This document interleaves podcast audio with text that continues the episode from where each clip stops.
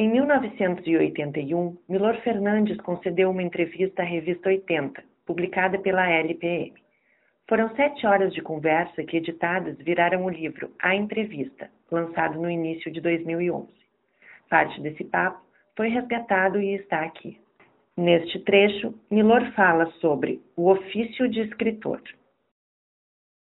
Há 50 anos atrás, os críticos literários reclamavam o seguinte: hoje em dia, os críticos literários, escritores, qualquer intelectual, é o seguinte, se torna muito difícil a gente ler tudo que está saindo. É difícil, quase impossível, ler tudo que está saindo.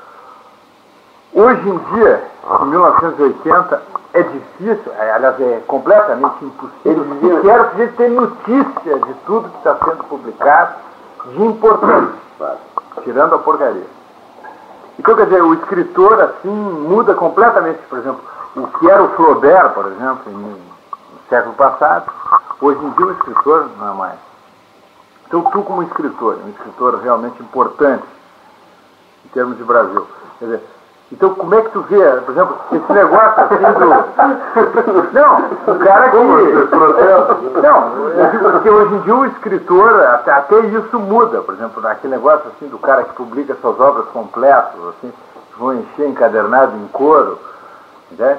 Dizer, então, essa questão assim do, do escritor, que é um negócio assim meio caô, quer dizer, o sujeito lá pelas tantas escreve, entende?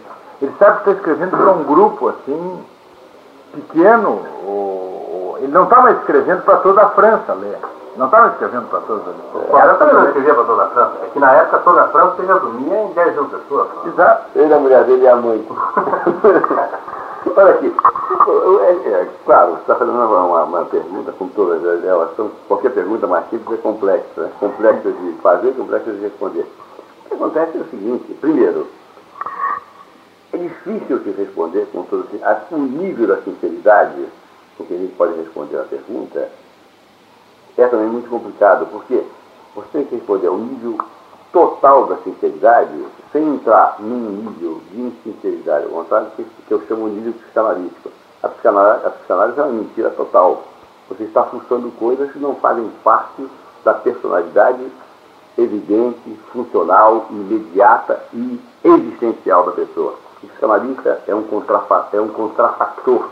Você entende? Ele está misturando. Então, eu tenho que fazer, responder para você uma coisa que seja honesta, sincera, até que bater naquele fundo inicial.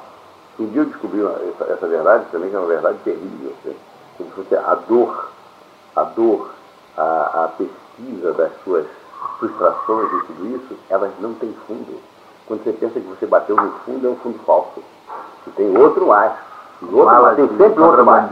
A tortura, você pensa que você se fudeu todo, assim, não vai doer mais, aqui eu aguento, e tem mais, compreende?